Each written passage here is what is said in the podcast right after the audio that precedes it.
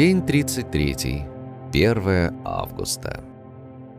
Ура! Сегодня 1 августа. Больше половины от запланированного времени путешествия пройдено, и до Камчатки осталось всего около суток.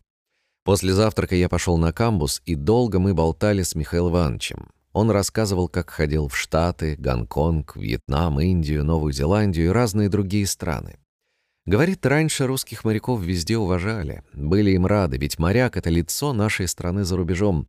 А теперь отношение к русским сильно испортилось. Если моряки в большинстве своем сохранили свое лицо, то поток весьма некультурных туристов, хлынувший после 1991 года, оставил весьма неприятный след в сердцах многих.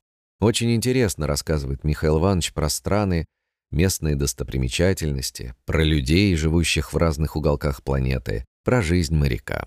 Очень захотелось мне на флот. А ведь действительно, вот это жизнь! У каждого моряка есть своя каюта, его всегда накормят. После работы остается довольно много времени, которое можно тратить на что угодно. Причем такие неприятности, как телевизор и пьянки, можно исключить. Заодно бываешь в разных странах, много всего видишь, узнаешь. А чтобы оказаться на природе, достаточно выйти на палубу. И отпуск есть. Разговор прервала Оля. Проходим Курилы. Значит, мы уже вошли в четвертый Курильский пролив. Говорят, в проливе можно увидеть касаток, а на горизонте иногда появляются киты. Слева остров Парамушир. Пологий поначалу берег прячется в тумане.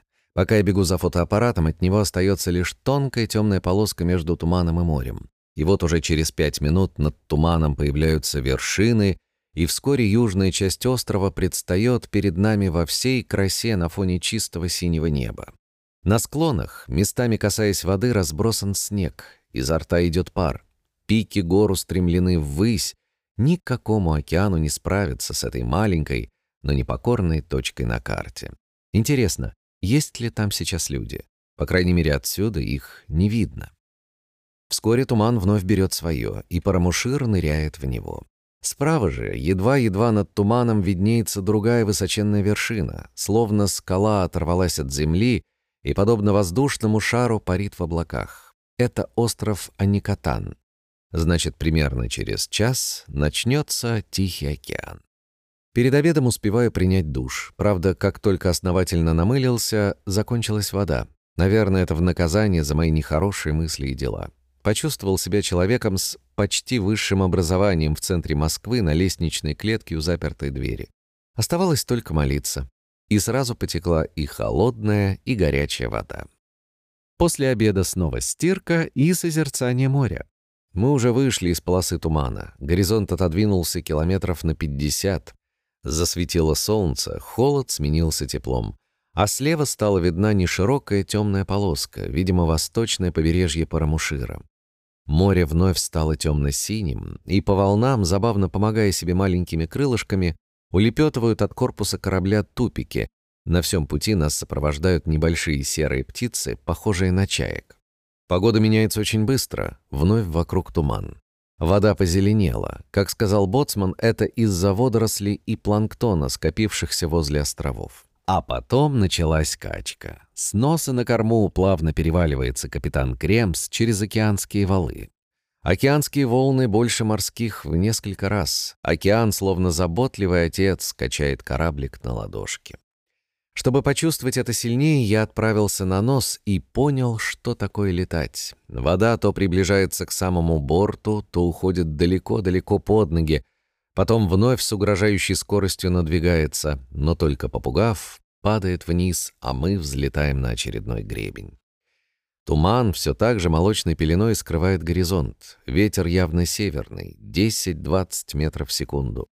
Уже собрался возвращаться в теплую каюту, как вдруг прямо из-под носа с огромной скоростью выплывает черная спина с белыми полосками по бокам, помогая себе мощным хвостом. Это маленький косатенок помахал, и скрылся в волнах.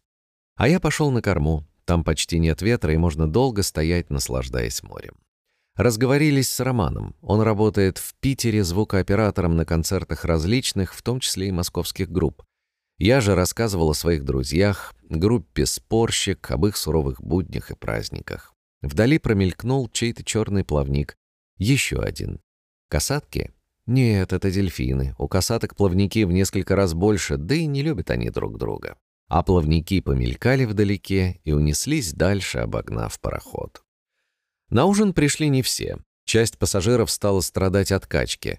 Вашего же покорного слугу сия участи сбежала, и он наворачивал за обе щеки, ведь впереди не одна еще неделя путешествия и питания консервами с макаронами.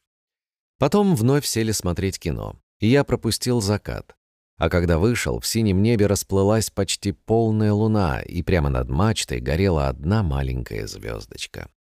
Стоял и завороженно смотрел, как суетятся блики на море, превращаясь в своем хаотичном движении в лунную дорожку.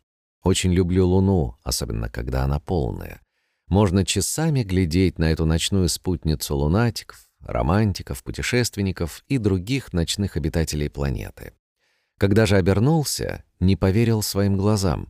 Туман рассеялся, и передо мной в лунном свете предстала самая настоящая Камчатка, а точнее южная ее оконечность, мыс Лопатка, как и полагается, с небольшим вулканчиком.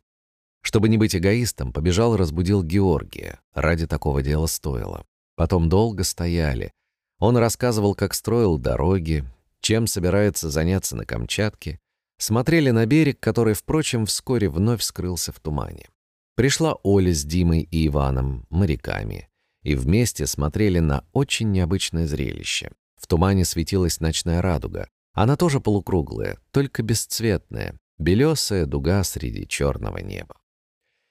Если вы думаете, что звезды неподвижны, то вы глубоко ошибаетесь. Постойте ночью на корме корабля где-нибудь в Тихом океане, и вы обнаружите, что вся эта звездная армада шатается, и еще как. Вправо, влево, вправо, влево. А потом, когда все ушли, я отправился на нос смотреть на океан ночью. Жутковатое зрелище. В полной темноте, с бешеной скоростью, то приближаясь, что, кажется, протяни руку и дотронешься, то, уносясь куда-то в бездну, бегут эти черные громады воды, превращаясь после встречи с кораблем в стадо обезумевших белых барашков, шипением уносящихся прочь. Да, оказаться среди них совсем не хочется. В открытом океане с температурой воды меньше 10 градусов человек протянет максимум 30 минут.